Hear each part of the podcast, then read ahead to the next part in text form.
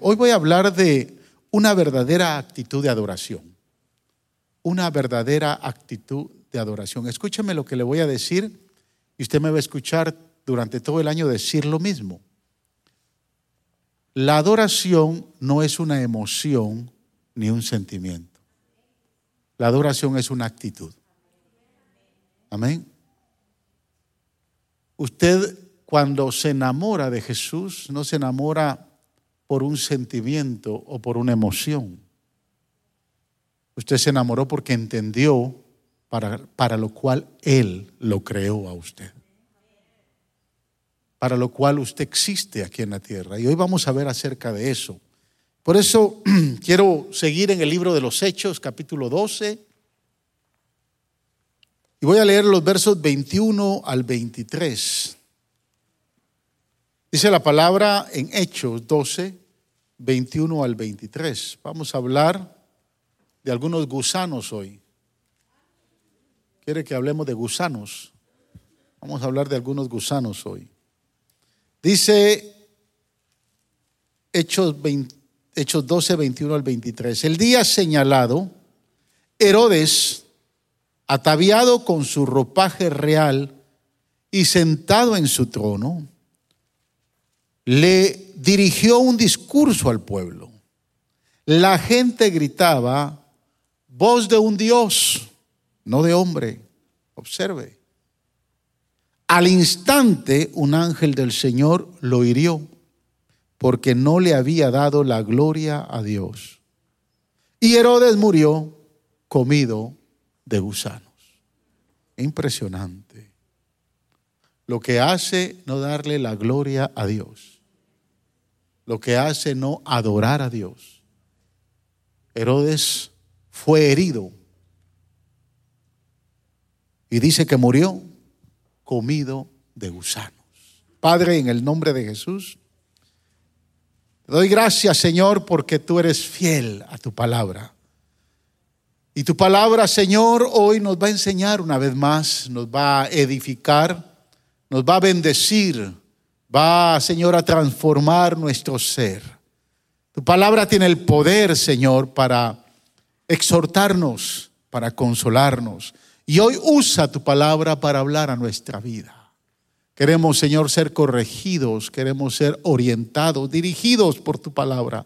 Por eso te pido en el nombre de Jesús que tu nombre sea glorificado, Señor, siempre. Que en nuestros labios y en nuestro corazón nunca, Señor, cese, Señor, esa actitud de adorarte, Señor, de darte a ti toda la gloria, Señor, por quien tú eres y por lo que tú eres. Gracias, Padre, gracias por tu palabra. Te damos gracias, Señor Jesús, oh Espíritu Santo. Amén. Gloria al Señor. Tome asiento, amado.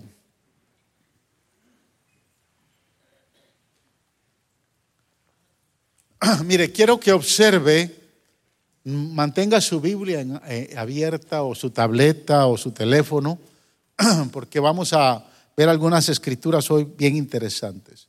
Pero quiero que nuevamente nos acerquemos al texto, al verso 22, y notemos algo muy importante.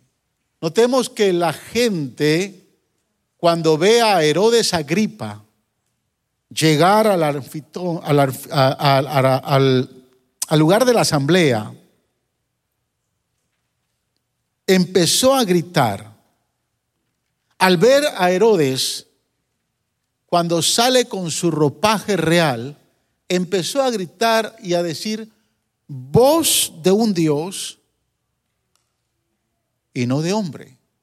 Interesante. ¿Qué hizo que la gente se confundiera? Y que pudiera verlo como un Dios. Recordémonos que Herodes Agripa era simplemente el rey de Judea. Ni siquiera era el emperador del imperio. El emperador Claudio era el imperio de la época y los emperadores se consideraban dioses. Pero Herodes Agripa simplemente era el rey de Judea y de Indumea. Y la gente al verlo se sorprendió y empezó a gritar, voz de un Dios y no de hombre. ¿Qué hizo que la gente se confundiera para gritar de esa manera? Bueno, el historiador Josefo nos da la respuesta. Él señala en su libro que, eh, hablando de la popularidad de Herodes Agripa, describe que en el segundo día del gran festival, cuando Herodes entró en el anfiteatro y salió y empezó a hablar, empezó a lucir su túnica que estaba hilada de hilo de plata. Al salir el sol y el sol resplandecer sobre su túnica, empezó a brillar de una manera sorprendente. Y eso hizo que la gente se sorprendiera. En ese momento, dice la palabra que cayó sobre él, una terrible y repentina enfermedad de la que nunca se recobró. Es interesante. Josefo agrega en sus escritos que durante su discurso Herodes comenzó a sufrir fuertes dolores intestinales y cinco días después murió. Es interesante porque cuando quisieron embalsamarlo y lo abrieron, lo encontraron que todo su cuerpo internamente estaba comido de gusanos. Amados hermanos, cuando dejamos de darle la gloria a Dios y la tomamos para nosotros, empezamos a generar un espíritu de altivez y de orgullo. Empezamos a generar en nuestra vida algo que no nos pertenece. Y sabe, en el tema de la adoración hay mucha gente que se confunde cuando hablan de darle la gloria a Dios. Y hay algunos que se preguntan, ¿por qué debemos de glorificar a Dios? ¿Por qué debemos con ese cuento ir a la iglesia, levantar nuestras manos? ¿Cómo molesta esa gente? ¿Será que Dios es inseguro? ¿Será que tiene una mala imagen de sí mismo que nosotros tengamos que hablar bonito de Él? ¿O necesita el Señor que nos reunamos y digamos cosas lindas y maravillosas para que Él se sienta mejor consigo mismo? No, para nada. Quiero decirle que Dios no nos necesita. Dígaselo al que está a su lado. Dios no te necesita. Pero dígale esto, pero te ama. Dios no necesita de nuestra alabanza, porque dice la palabra que alrededor de su trono hay serafines y hay querubines que en un unísono cantan santo, santo, santo. Es el Señor Todopoderoso. Dios no necesita, hermanos. Pero entonces, ¿por qué le alabamos? ¿Por qué usted y yo necesitamos adorarle? Y quiero que observe cómo el profeta Isaías describe la necesidad de que nosotros entendamos por, qué debemos adorarle. Me gustó este verso y lo extraje de la, de la versión Nueva Traducción Viviente. Y mire lo que dice Isaías 43, 7. Traigan a todo el que me reconoce como su Dios, porque yo los he creado para mi gloria, fui yo quien los formé. Wow. En otras palabras, la palabra de Dios dice, todos los que reconozcan que yo soy Dios, vengan, alábenme, denme la gloria porque yo los formé, para eso yo los crié, para que me adoren. Hermano, yo quiero decirle algo. Usted y yo fuimos creados para adorarle. Usted y yo fuimos creados para exaltar el nombre de Dios. Así como usted fue creado para comer, y cuando no come le da hambre. Así como usted fue creado para dormir y cuando no duerme le da insomnio. Así usted fue creado para adorar y cuando no adora le da orgullo. Hay consecuencias cuando no hacemos para lo cual fuimos creados. Si usted no come, le va a dar hambre. Y al no comer por mucho tiempo, se va a enfermar. Porque fue creado para comer.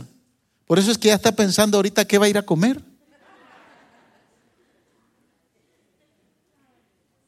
¿Sí? Ya sabe que puede pasar por ahí, por la capilla, y ahí están los servidores con la actividad y se va a llevar su buen lonche. Fue creado para dormir. Y si usted no duerme, el otro día yo dije que yo, yo duermo usualmente cuatro horas y media. Y si yo quiero dormir un poquito más, me tomo una pastilla de esas que venden en la farmacia, que se llaman Unison, que son naturales, y esa me hace dormir seis horas. La pastora Claudia me dijo, pastor, si yo, no, si yo duermo cuatro horas, yo no, yo no paso bien todo el día. Yo no funciono. Es que el que no duerme no funciona. Hay consecuencias. El que no adora, se adora a sí mismo. Dios sabe que en la acción de dar gracias y glorificarle podemos cumplir el propósito de nuestra existencia. Él sabe que como Herodes, si no lo adoramos a Él, los gusanos nos van a comer. Tal vez no en la manera como fue herido Herodes, pero existen gusanos que nos atormentan o nos van a debilitar si no le adoramos a Él. Y al final nos van a devorar, hermanos, si no le damos la gloria y acción de gracias de vida al Señor. Por tal razón quiero compartir tres gusanos que nos pueden destruir cuando no le damos la gloria al Señor. ¿Quiere escucharlos? ¿Sí? Para que usted los tenga en mente. Número uno, vamos a hablar del gusano del orgullo. ¿Sabe dónde se origina el orgullo? ¿Dónde se origina la altivez? Yo personalmente creo que el orgullo se da al no reconocer con gratitud lo que Dios es y lo que Dios nos ha dado. ¿Sí me escuchó? Personalmente yo creo que cuando usted no le agradece a Dios las cosas que tiene, las cosas que ha logrado, y no le da gloria por quien Él es en su vida, empieza a originarse en su vida el orgullo, la vanidad, la altivez. Escucha lo que Pablo le dice y escribe a la iglesia de los Efesios en el capítulo 5, verso 20. Pablo dice, dando siempre gracias a Dios el Padre por todo. En el nombre de nuestro Señor Jesucristo. Este verso es tan simple, tan sencillo, pero lo que le deja ver es que en todo lo que usted tiene, todo lo que usted tiene, todo lo que usted reciba, toda circunstancia que usted pase, bien o mal, dele gracias a Dios y adórelo. Por eso es que el apóstol Santiago en el capítulo 1, verso 17, hablando de lo que recibimos de Dios, dice, toda buena dávida y todo don perfecto desciende de lo alto, donde está el Padre que creó las lumbreras celestes y que no cambia como los astros, ni se mueve como las sombras. Es decir, todo lo que recibimos, toda dávida, todo don perfecto, todo regalo que recibimos, viene de arriba, dice el Señor.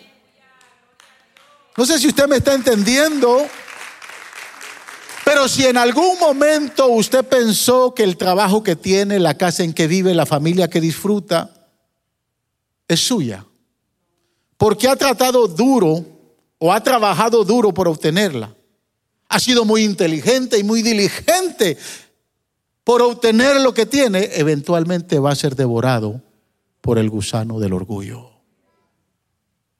Escúcheme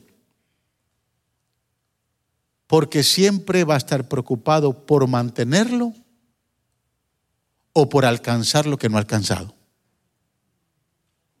¿Sí me escuchó? O sea, cuando no reconocemos, cuando pensamos que lo que tenemos, mi casa, mi carro, mi familia, es el esfuerzo de mi, de mi diligencia, de lo que buzo somos, como decimos en Guatemala. ¿Qué buzo soy yo? Porque he alcanzado esto o he alcanzado lo otro. Tarde o temprano el gusano del orgullo lo va a, a derivar o a destruir porque como fue su esfuerzo, usted se va a esforzar por mantenerlo. Y tanto es el esfuerzo que cuando se vea usted que alguien se lo quiere quitar, lo va a agarrar fuertemente y va a golpear a los que intentan quitarle lo que usted piensa que le pertenece. Si cree que está donde está hoy, es debido a su capacidad, sus estudios, su personalidad creativa, el gusano del orgullo lo va a derribar, lo va a derribar, lo va a devorar. Si piensa que tiene salud porque cuida mucho su lindo cuerpo, su linda cara, o éxito debido a su habilidad para manejar los negocios, y un diploma universitario porque se esforzó académicamente hablando, el gusano del orgullo lo va a consumir. Escúcheme hermanos, porque si se esforzó para lograr estas cosas, tendrá que esforzarse para mantenerlas. ¿Por qué usted cree que mucha gente se preocupa cuando el negocio falta? Cuando le falta la salud. Porque piensan que es por su propio esfuerzo. Y no entienden que el dador de la vida, el dador del trabajo, el dador de la salud, es nuestro creador que está en el cielo. Por otro lado, si usted cree que todavía eh, no ha alcanzado lo que quiere, pero reconoce que toda dávida perfecta viene de arriba, y se da cuenta en algún momento, mi amado hermano, que lo que usted tiene no merece lo que usted ha alcanzado no lo merece porque usted no ha trabajado por ello, sino lo obtuvo porque la misericordia de Dios, la gracia de Dios, aleluya, está en su vida y usted pudo confiar en Él. Entonces todos los días le va a agradecer a Él. Y cuando le falte, cuando le falte lo que no funciona, lo que, le, lo que aparentemente perdió, usted va a poder decir, como dijo Job, desnudo salí del vientre de mi madre y desnudo volveré allá. Jehová dio, Jehová quitó, sea el nombre de Dios glorificado. Aleluya. Aleluya. Escúcheme hermano, cuando usted agradece al Señor por cualquier situación en la que usted se encuentra y le da gloria a Dios por todo lo que usted ha disfrutado, va a experimentar paz en su vida. Porque sabe que lo que alcanzó y tuvo no es suyo, Dios se lo dio. Miriam lideró al pueblo de Israel cuando cruzaron con poder y autoridad milagrosamente el Mar Rojo. ¿Se recuerda? Y se recuerda lo que hizo el pueblo de Israel al cruzar el Mar Rojo, al ver el milagro maravilloso que pasó, esa obra poderosa que es única en el Antiguo Testamento, abrir el mar y el pueblo pasar en seco. Cuando cruzaron, escuche, el mar y el mar se cierra y todos los, todos los egipcios que venían detrás de ellos fueron sepultados en las aguas. Mire lo que hizo Miriam. Mire lo que hizo el pueblo de Israel. Éxodo capítulo 15, versos 20 y 21. Nos da el detalle de qué era lo que estaban haciendo. Entonces Miriam, la profetisa, hermana de Aarón, tomó una pandereta y mientras todas las mujeres le seguían, la seguían danzando y tocando pandereta, Miriam les cantaba así. Y decía, canten al Señor que se ha coronado de triunfo, arrojando al mar caballos y jinetes. Cántenle a Dios por este milagro maravilloso. Y danzaban y saltaban las doncellas y tocaban sus panderetas y había música y había un resplandor porque todos adoraban a Dios por el milagro maravilloso que había sucedido. Pero recuerda que estaban haciendo antes de cruzar el Mar Rojo. Recuerda que estaban haciendo ellos antes del milagro. Mira lo que dice Éxodo 14, 11 y 12. Entonces le reclamaron a Moisés, ¿Acaso no habían sepulcros en Egipto que nos sacaste de allá para morir en el desierto? ¿Qué has hecho con nosotros para que nos sacaste, para, para que nos sacaste, para que nos sacaste de Egipto? Ya en Egipto te decíamos, déjanos en paz. Preferimos servir a los egipcios. Mejor nos hubiera sido servir a los egipcios que morir en el desierto. Qué actitud tan diferente, ¿no? Antes de cruzar el Mar Rojo, atrapados por el ejército egipcio y por el mar que estaba enfrente, empezaron a quejarse, a reclamarle a Dios y a maldecir a Moisés. ¿Para qué nos trajiste acá si íbamos a morir? Le pregunto, hermanos, ¿qué hubiera pasado si en vez de quejarse tanto hubieran empezado a adorar a Dios antes de cruzar? Igual. Dios abrió el mar, hizo el milagro. Pero sabe, esa actitud ingrata, esa actitud rebelde, esa actitud de queja lo llevó por todo el desierto y nunca pudieron entrar a la tierra prometida. O sea, Dios va a hacer milagros, pero ¿cuántas bendiciones perdemos por nuestra propia actitud? De no darle a Dios la gloria cuando estamos a punto de entrar en un problema. Se nos hace más fácil alabar a Dios después de recibir la respuesta que antes de ver el milagro. Yo le invito que este año, en vez de quejarse por lo que venga o lo que ha vivido, empiece a adorar a Dios. Empiece a alabar a Dios. Que el 2021 lo trató mal, gloria a Dios. Que no está entrando bien al 2022, gloria a Dios. El milagro está ahí por suceder, pero antes de estarse quejando, empiece a levantar sus manos, empiece con una verdadera actitud de adoración y empiece a glorificar al Rey de Reyes y Señor de Señores.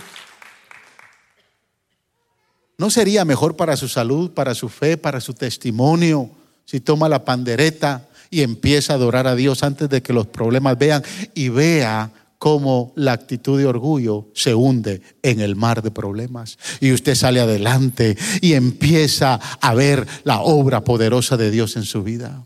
Este 2022 es el mejor año que vamos a tener. No va a haber mejor año que el 2022. Porque Dios quiere preparar su corazoncito, hermano. Quiere preparar su corazón sediento y hambriento por su presencia, para que usted le adore. ¿Y qué tal si en esas noches de alabanza que vamos a tener durante el año, qué tal si en ese día, esos domingos de alabanza que vamos a tener eh, eh, eh, durante todo el año, el Señor decida levantarnos, decida regresar y venga y diga, voy a levantar a esta iglesia que ha aprendido a adorarme porque sabe que yo los creé, yo hice la existencia de ellos para gloria de su nombre. Sabe que eh, eh, el fin de semana pasado, no fue el fin de semana, el lunes, fuimos con mi familia, estaban acá mi hermano. Algunos piensan que era gemelo, no, no es mi gemelo. Él es muy feo, yo soy bonito. No, no, le, no, no crea. Pero quiero decirle algo. Lo, fuimos allá a la NASA, con toda la familia, los, los nietos de él y todos que conocieran. Y el que nunca ha ido a la NASA se sorprende, porque la NASA ahí se encuentran muchas cosas que han venido de allá y los proyectos que tienen para Marte. Yo le decía a mi sobrino, el que predicó, le digo, ¿te gustaría que en este nuevo año, cuando el Señor nos levante y nos lleve a disfrutar las estrellas del cielo y empecemos a vivir una eternidad? ¿Te gustaría que el Señor te entregara a Marte para gobernarlo? Y me quedó viendo y me dijo, tío, ¿de dónde estás sacando tanta bobería tú? Mira, eso no lo dice la Biblia, pero tiene sentido común para el que conoce a Dios, creador del universo, creador de todas las galaxias, creador de todas las estrellas. Mire, hay más estrellas allá arriba que gente aquí en la tierra. O sea que Dios, y Dios sigue creando. Por eso es que el salmista dice, escuche lo que dice el salmista, cuando declara la grandeza de Dios, cuando dice y describe en su corazón, los cielos cuentan tu gloria y el firmamento la obra de tus manos. Un día le dice al otro día y una noche declara sabiduría a la otra. ¿Sabe que yo entiendo cuando el salmista está diciendo esto? Que el día, que el año 2022 empieza a decirle al, al año 2021, ahora te vas a perder lo que nosotros vamos a empezar a ver que un ángel le dice al otro ángel, ahora vamos a ver más grandeza de Dios por lo que Él sigue haciendo. Usted y yo le servimos a un Dios creativo, a un Dios que no duerme, a un Dios que sigue creando cosas en el universo. Y yo le pregunto, ¿para qué? ¿Para qué? Mira el sentido común. Mire, yo tengo, mi esposa y yo, Dios nos ha permitido tener dos propiedades. ¿Para qué? Yo siempre le he dicho, lo, hemos hablado. Y le he dicho, la casa donde vivimos le va a quedar a, a mi hijo Benjamin. Y la otra casa de inversión le va a quedar a mis dos hijos mayores. O sea, ¿para qué? ¿Para qué yo tengo esas casas? ¿Para qué las tenemos? Para nuestros hijos. ¿Para qué usted tiene su casa, hermano? Para mí.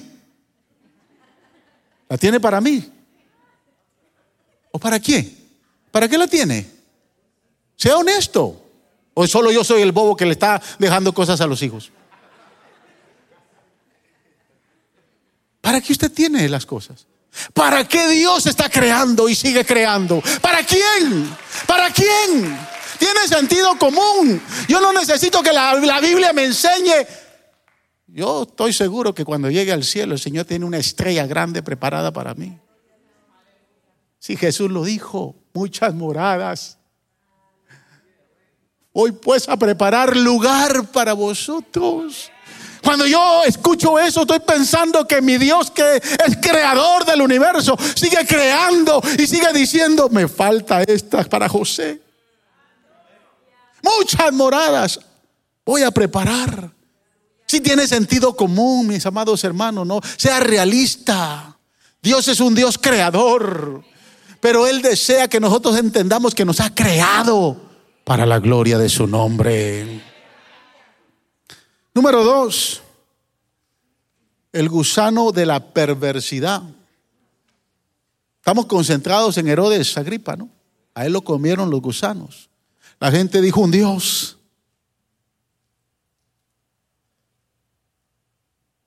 Trajo su Biblia, ¿no? Bueno, Romanos 1, voy a leer del 18 al 27. Porque esta escritura nos da el camino para la perversidad, para que entendamos la perversidad o la perversión. Dice la palabra. Ciertamente, la ira de Dios viene revelándose desde el cielo contra toda impiedad e injusticia de los seres humanos, que con su maldad obstruyen la verdad. Me explico, dice el apóstol. Lo que se puede conocer acerca de Dios es evidente para ellos, pues él mismo se lo mismo se los ha revelado. Porque desde la creación del mundo las cualidades invisibles de Dios, es decir, su eterno poder y su naturaleza divina, se han hecho visibles, se perciben claramente a través de lo que él creó, de modo que nadie tiene excusa. Observe el verso 21. A pesar de haber conocido a Dios, no le glorificaron como a Dios, ni le dieron gracias. Wow. Sino que se extraviaron en sus inútiles razonamientos y se les oscureció su insensato corazón. Aunque afirmaban ser sabios, se volvieron necios y cambiaron la gloria del Dios inmortal por imágenes que eran réplicas del hombre mortal, de las aves, de los cuadrúpedos y de los reptiles. Por eso Dios los entregó a los malos deseos de sus corazones, que conducen a la impureza sexual, de modo que degradaron sus cuerpos los unos con los otros, cambiaron la verdad de Dios por la mentira. Escuche, adorando y sirviendo a los seres creados antes que al Creador quien es bendito por siempre. Amén. Por tanto, Dios los entregó a pasiones vergonzosas. En efecto, las mujeres cambiaron las relaciones naturales por las que van contra la naturaleza, o sea, se convirtieron en lesbianas. Y asimismo los hombres dejaron las relaciones naturales con la mujer y se encendieron en pasiones lujuriosas con los unos con los otros, o sea, homosexuales. Hombres con hombres cometieron actos indecentes y en sí mismos recibieron el castigo que merecía su perversión. Wow. ¿Había, leído esta escritura? Escúcheme. Y escúcheme con cuidado con lo que, lo que voy a decir. Cuando un hombre, una mujer, una organización, o una nación deja de glorificar a Dios y darle gracias, va, va de camino a la perversión. ¿Me escuchó? Cuando dejamos de darle la gloria a Dios y le dejamos de dar gracias, nuestro resultado va a ser la perversión. Lo dice ahí. Pablo lo describe perfectamente bien. Puede que no hagamos ídolos de hombres y pájaros de madera, y de piedra como lo hacían en los días de Pablo, pero formamos ídolos de la comodidad, del dinero y de las posesiones que obtenemos. Los idolatramos en gran manera. Puede que ya no adoremos a los reptiles ni a los animales representativos de cuatro patas, pero les enseñamos a nuestros hijos a adorar más a este mundo que a valorar lo espiritual. ¿Sí me está escuchando? Estamos rodeados, hermanos, en este país por una perversidad que conduce inevitablemente a la homosexualidad, a la degradación, a la inmoralidad y al castigo de Dios. Y de acuerdo a Romanos 1.21, todo comenzó cuando dejaron de reconocer que Dios y darle gracias por todo lo que hay. Desde el momento que esta nación retiró la oración de las escuelas y retiró el poder de la palabra que se leyera en las escuelas, caímos en la perversión más grande en esta sociedad. Deberíamos de lamentarnos mucho de la sociedad que nos ha tocado vivir. Y ser como Jeremías o como Nehemías que lloraron y dijeron, perdónanos Señor, por la sociedad pervertida en la que estamos viviendo. Asumir la responsabilidad por ello y arrepentirnos delante de la presencia del Señor al respecto sería lo que debería de hacer la iglesia continuamente. Da tristeza escuchar, hermanos, a las autoridades hoy hablar Da tristeza escuchar a la gente que está en el poder en Washington hablar acerca de la conducta de nuestra sociedad. Acerca de poder ellos aprobar todo lo que el hombre hace hoy en día. Fue indecente y vergonzoso escuchar al gobernador de Nueva York decir en medio de la pandemia lo que hemos hecho Dios no tiene nada que ver con esto. ¿Lo escuchó? Pero qué lindo fue haber escuchado al gobernador Abbott decir, lo que estamos logrando es porque Dios está con nosotros. El hombre, la mujer, la organización, la iglesia que deja de darle gloria a Dios y darle gracias a Dios por lo que tiene y ha alcanzado, va camino a la perversión. Este país ha caído en la perversión más grande porque cada día se vive alejando más de Dios y más de Dios. Gente que hoy pudiera ser bendita, pudiera ser bendecida, pudiera estar llevando cosas grandes. Cayeron en la perversión simplemente porque dejaron de reconocer quién es Dios. Como Herodes, nuestra sociedad está siendo devorada por el gusano de la perversidad, porque como nación nos negamos de glorificar a Dios.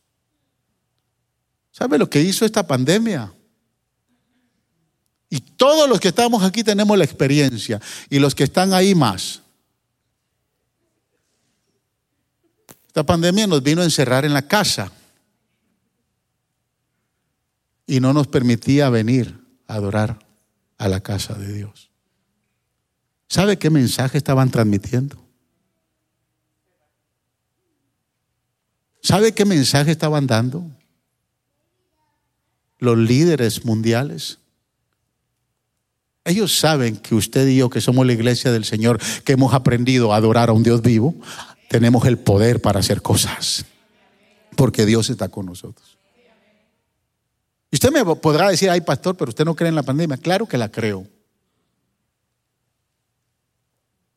Pero mire, a todos los que estamos aquí nos dio COVID y aquí estamos adorando a Dios. Démosle gloria y honra a Dios. Porque mientras nada nos detenga para adorar a Dios, no es lo mismo. No es lo mismo estar en casa que estar acá. No es lo mismo. Por muy espiritual que usted se la sea. Pero desde el momento en que empezamos o dejamos, perdón, dejamos de reconocer quién es Dios y dejamos de darle gracias por lo que Él nos ha dado o por lo que Él es, vamos directo al camino de la perversión. Número tres, el gusano del pesimismo. Hablamos del gusano del orgullo, el gusano de la depresión o de la perversión, perdón. El gusano del pesimismo. Mire, un hombre o una mujer que no da gracias continuamente por todo, se vuelve pesimista, se vuelve negativo él o ella se convertirán en un gruñón y cínico. Cuando usted le deja de dar gracias a Dios y deja de adorar a Dios, usted se va a tornar en muy pesimista y muy negativo. Todo le va a decir no. Y tarde o temprano, sin darse cuenta, será un gruñón, un cínico. Y la gente no querrá andar con usted, ni siquiera querrá hablar con usted. La forma de escapar del gusano de la negatividad es darle gracias a Dios continuamente y en toda circunstancia, ya sea buena o mala. Hay gente que yo he escuchado decir, a mí, solo a mí me pasan las cosas malas. ¿Por qué solo a mí? Deje de ser negativo, dele gracias a Dios por lo que Dios le ha dado, aún así sea malo. Empiece a darle gracias a Dios en todo, dice la palabra, en todo dele gracias a Dios y dele la gloria a Él, que algo va a suceder en su vida. Gente que todo el tiempo se está quejando, continuamente se está quejando. Y que mire aquí, y que mire allá, y que solo a mí, que... Déjese de boberías, empiece a adorar a Dios en medio de su dolor. Todos nos enfermamos, a todos nos, nos pasan problemas, a todos, todos vivimos circunstancias difíciles, todos pasamos momentos eh, de angustia, de dolor, de dificultad, de tribulación, pero en medio de eso no podemos dejarle de dar la gloria y la honra al que vive eternamente. Mire, no sé si usted ha escuchado hablar de lo que pasó en Alabama a finales del siglo XIX. Le voy a, dar el chisme. Cuando el algodón era el rey de las siembras, de las cosechas en el sur de Estados Unidos. Todas las plantaciones de algodón en el condado de Coffee, Alabama, fueron arrasadas por la caída del algodón por un simple insecto que devoró todas las plantaciones de algodón en el sur. Las consecuencias económicas fueron desastrosas. Pero ¿qué hicieron los cristianos de aquel lugar? Especialmente hubo un grupo de cristianos, escuche bien, de un pueblo llamado Enterprise, al ver que sus plantaciones quedaron destruidas por el famoso gorgojo y que no hubo más cosecha, no se pusieron a llorar, no se pusieron a lamentar, no se pusieron a gritar, no se pusieron a, reclamarle a Dios, sino se pusieron a orar. ¿Quiere escuchar la oración? Está grabada. Dice, te damos gracias, Señor, por habernos bendecido durante tantos años con algodón. Ahora se ha ido, pero sabemos que trabajas todas las cosas juntas para bien de los que te aman. Por eso decidimos confiar en ti. Después de esa reunión de oración, la ciudad de Enterprise decidió cambiar sus cultivos de algodón a los cultivos de maní. No se conocía el cacahuate o el, o el maní. Y empezaron a sembrar maní. Había un hombre de inteligencia excepcional, uno de los más grandes pensadores de la historia de este país, que el mismo año que ese grupo de creyentes de Enterprise empezaron a orar, él se sintió empujado a plantar maní y empezó a orar y alabar al Señor. Él era un creyente muy profundo, con unas convicciones firmes. Y buscando la solución, hizo esta oración. Le dijo, enséñame, Señor, todo acerca del maní. Le hablo de George Washington Carver, muy conocido. Escuche cómo le respondió el Señor su oración, cuando él le dijo, enséñame acerca del maní. No sé nada, pero enséñame tú. Ya no tenemos algodón. Y gracias por el tiempo de algodón. Ahora viene algo nuevo que no sabemos, pero confiamos en ti. A partir de 1985, Carver desarrolló más de 300 productos del maní, cuyo descubrimiento principal fue la famosa peanut butter, que usted tiene en su alacena y que sus hijos se lo piden todos los días. Como resultado del descubrimiento, una demanda inesperada sin precedentes acerca de la peanut butter. Y el condado de Coffee comenzó a prosperar más alto, más allá de lo imaginable. Lo que había sido un desastre, hermanos, por las cosechas del algodón, ahora esa comunidad se proyectaba a ser una de las comunidades más prósperas del país. Todo porque en el lugar en vez de ser devorados por el gusano de la negatividad, la gente de Enterprise empezó a darle gracias a Dios y empezó a glorificar a Dios. Aleluya. Interesante. Si va usted hoy, escúcheme, si va usted hoy ahí a Enterprise, en el condado de Coffee, Alabama, usted va a encontrar un monumento en la plaza del pueblo con un gorgojo en la parte superior y debajo del gorgojo hay una inscripción que dice así, en profundo agradecimiento a Dios por la caída del algodón. O sea, cuando ya no le funcione lo que le está dando, excepto la mujer. Si no le funciona, no se deshaga de ella. Siga orando. Igual usted, hermano. Pero todo lo demás le puede fallar. Empiece algo nuevo. Pero mire, dice, en profundo agradecimiento a Dios por la caída del algodón. Y lo que ha hecho como heraldo de la prosperidad, este monumento es erigido por los agradecidos ciudadanos del condado de Coffee, Alabama. Y más abajo aparece la inscripción de Romanos 8:28. Ahora bien sabemos que Dios dispone todas las cosas para el bien de los que le aman, los que han sido llamados de acuerdo a su propósito. Wow, wow. Gloria al Señor.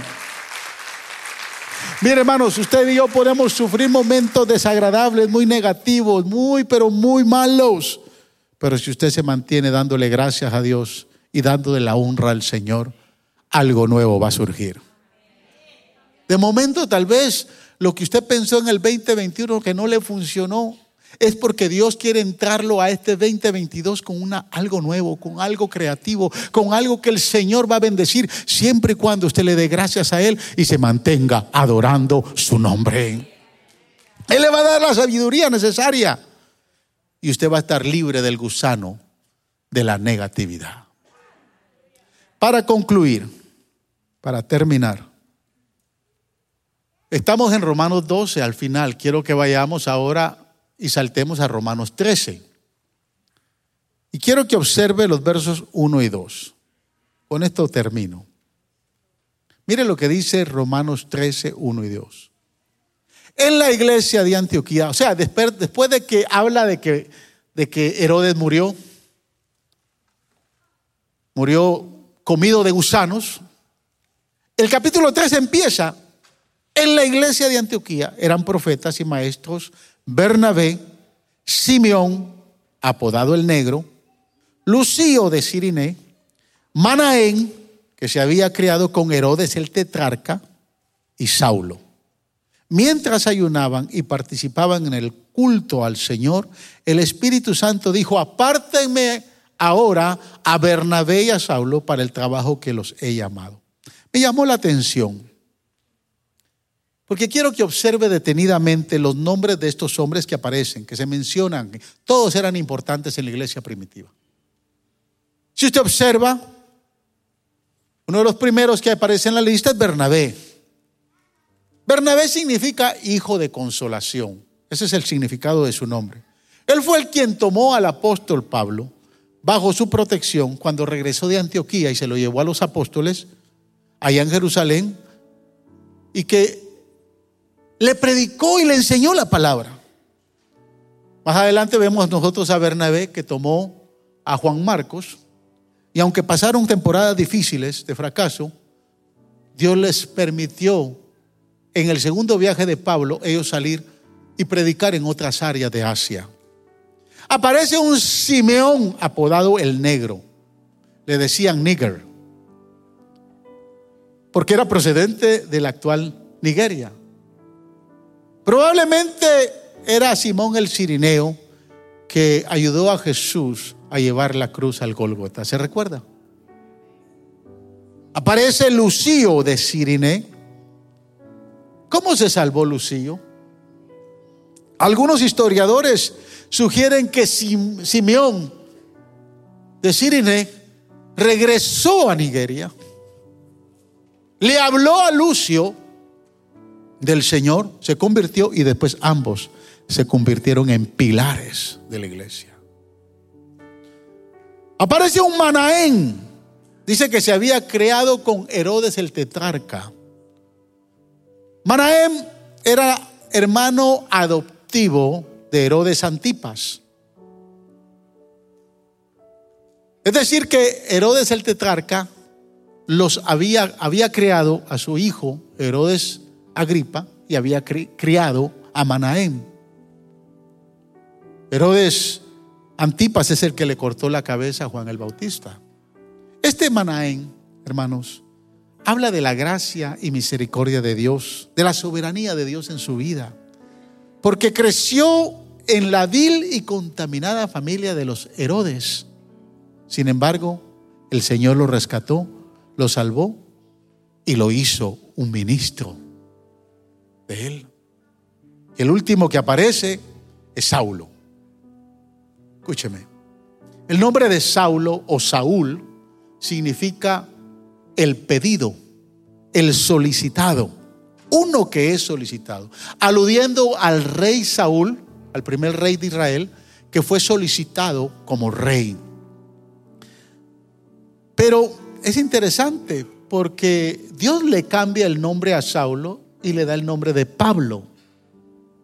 ¿Sabe qué significa Pablo? El pequeño, el insignificante.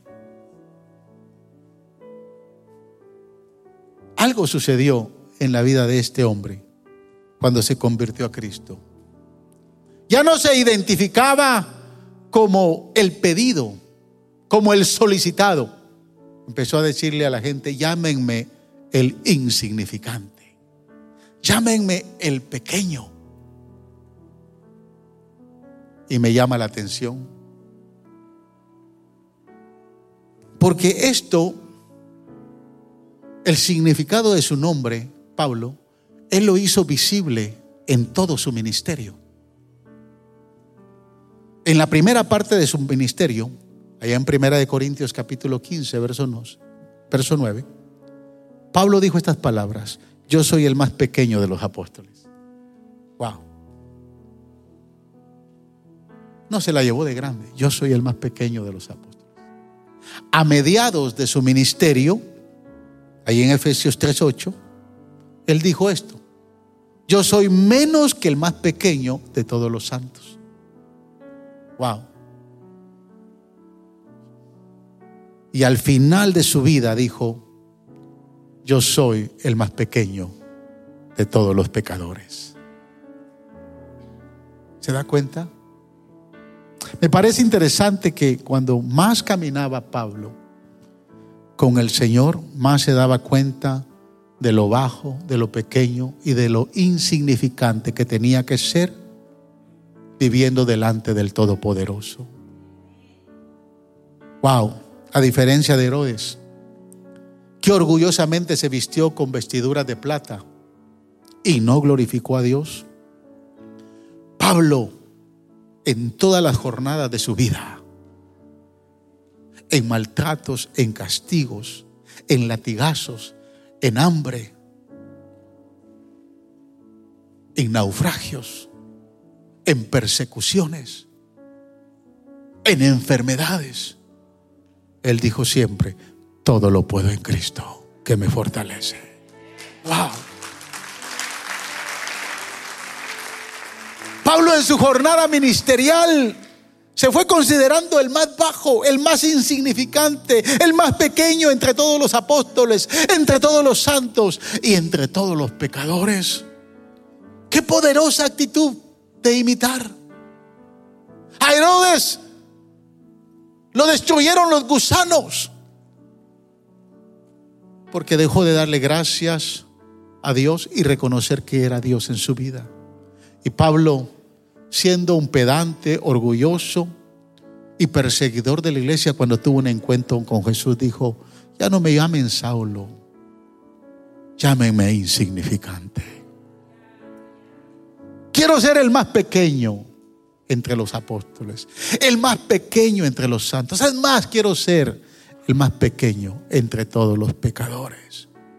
Una verdadera actitud de adoración es cuando nos convertimos en los más insignificantes de la iglesia. Cuando Dios ve a alguien que es insignificante, es al que decide bendecir más y ayudar más. Quiero decirle, yo llevo 40 años sirviéndole al Señor. 32 años de estar pastoreando.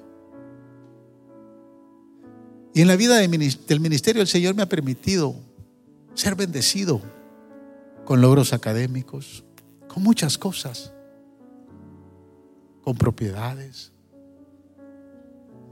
pero siento que entre más me tengo que rebajar a Él, entre más me veo insignificante en su presencia, más Él se va a glorificar en mi vida. Más Él va a ser honrado. Fíjese, usted y yo fuimos creados para exaltarlo. Póngase de pie. Escúcheme. Fuimos creados para alabanza de su nombre, dice el profeta Isaías. Usted y yo fuimos creados para exaltarle. Y yo me pregunto, siempre me he preguntado, Señor, fuimos creados para exaltarte, pero el apóstol dice y declara allá en Filipenses capítulo 2 que tú fuiste exaltado hasta lo sumo. O sea, tú fuiste exaltado hasta el lugar más alto. ¿Cómo yo puedo exaltarte más de lo que ya tú fuiste exaltado? ¿Cómo, hermanos? ¿Cómo poder exaltar más al que ya fue exaltado hasta lo sumo? Hay una sola forma. ¿Quieres saberla? Yo no puedo exaltarlo más porque ya Él fue exaltado hasta lo sumo, está a la diestra del Padre. Pero yo puedo humillarme más. Y yo puedo postrarme más cada día para adorar al único Dios verdadero. Cuando se confronte con la presencia del Señor, usted no lo puede exaltar más de lo que ya Él está exaltado. Pero usted sí puede humillarse más. Puede formar más espacio entre la tierra y hacerse el más insignificante, el más pequeño. El más pequeño entre los de faro de luz, entre los pecadores, entre todos los que fuimos creados y llamados para su gloria. Gracias Jesús.